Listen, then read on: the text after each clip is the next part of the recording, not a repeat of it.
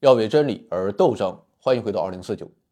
昨天讲了哥哥科尔索夫的故事，今天再讲弟弟叶菲莫夫。叶菲莫夫比科尔索夫小两岁，生于一九零零年。哥哥是从事文学创作，而叶菲莫夫则是一个漫画家，啊，主要就是画幽默漫画和讽刺漫画。其实，在一开始啊，叶菲莫夫的胆子他也是很大的。比如说，在二十年代，当时苏联的政治氛围还比较宽松，啊，那身为一个漫画家，叶菲莫夫也想给斯大林画一幅漫画。这样一幅漫画当然是善意的，没有任何讽刺的成分。但是叶菲莫夫很清楚，啊，斯大林并不是一个喜欢幽默的领袖。所以画完之后，叶菲莫夫啊，先是把画啊拿给了列宁的妹妹，让他帮忙把把关。结果他看了之后啊，眉头紧锁，脸上没没有一点笑容。他告诉叶菲莫夫，自己也拿不准啊，还是送给斯大林的助手看一看吧。两天之后，叶菲莫夫就接到了指示啊，说不要刊登。于是这幅漫画。就没有刊登出去。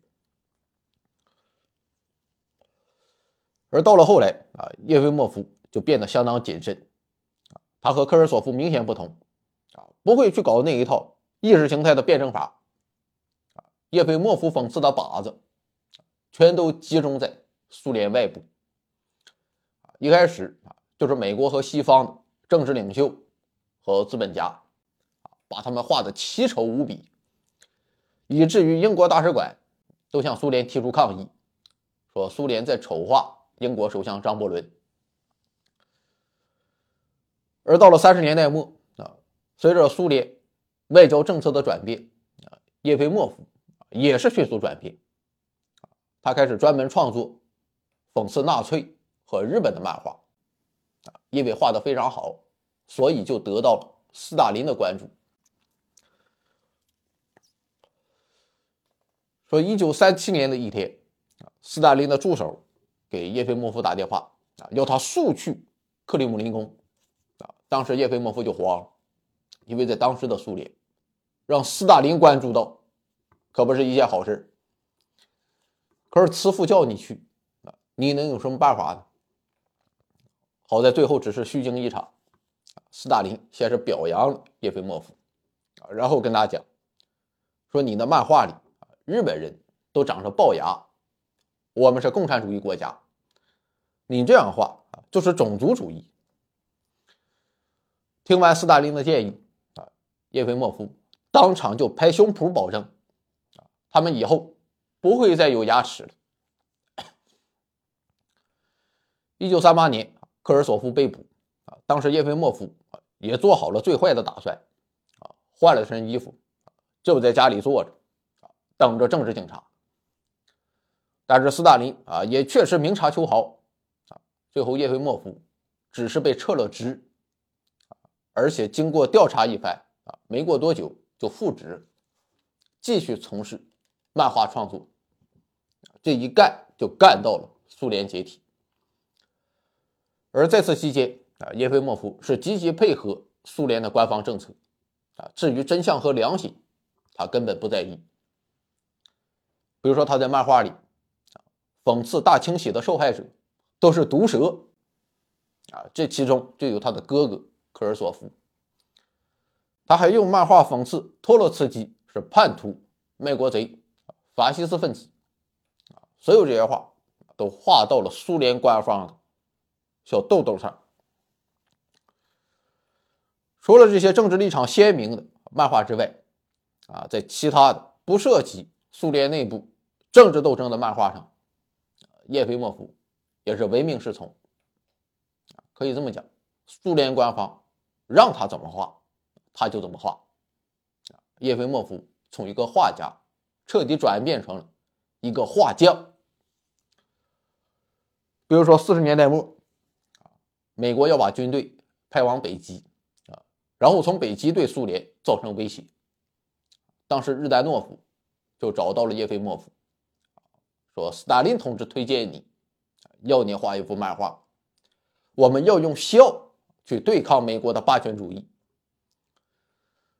工作安排之后啊，叶菲莫夫当然要问一下啊，什么时候交上去？结果日丹诺夫是这么讲的啊，我们不催你，你也别拖延。就这一句话啊，叶菲莫夫是彻底慌了。后来他就回忆说：“如果我明天啊，或者后天就画好，他们会说你急急忙忙就画好了，根本没有理解斯大林交给他的任务的重要性。要是过了三天啊，或者四天再交，他们又会说他拖延啊，根本没有理解斯大林交给他的任务的紧迫性。”因为这样一个小问题啊，叶菲莫夫都能想这么多，可见当时的他是多么的谨小慎微。最后权衡之下，叶菲莫夫认为啊，还是紧迫性更重要。所以在第二天，他就画好了啊，在漫画里，艾森豪威尔站在一辆坦克上，带领美国大军啊来到了北极啊，画里还有一所爱斯基摩人的冰屋。冰屋的旁边站着两个爱斯基摩人，其中有一个小孩啊，手里拿着一根苏联产的爱斯基摩雪糕。一位记者问艾森豪威尔：“说将军，为什么要在这样一个和平的地方布设战斗部队呢？”艾森豪威尔回答：“啊，你没有看见苏联人在这里威胁着我们吗？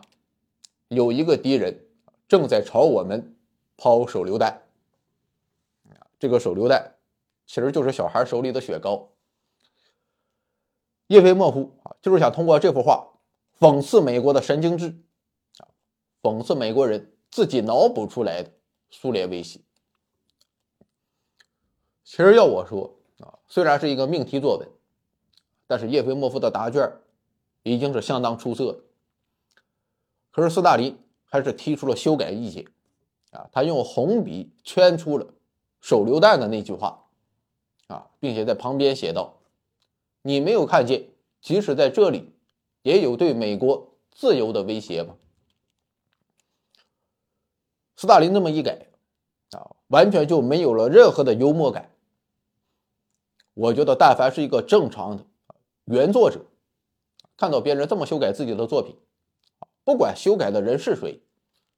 多多少少都会有一些不爽，但是叶飞莫夫啊没有不爽，恰恰相反，他还很自豪，他把斯大林亲手改过的画稿配上了镜框，一直挂在自家墙上。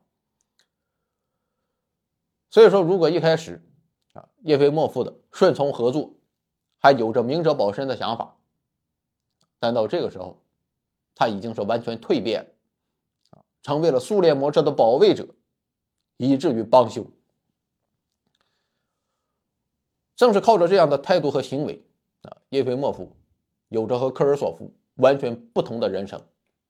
他两次荣获斯大林奖，啊，其他的荣誉头衔更是数不胜数。最后是活到了二零零八年，享年一百零八岁。从这里我们就能看到。啊人和权力之间的关系，其实是相当荒诞的。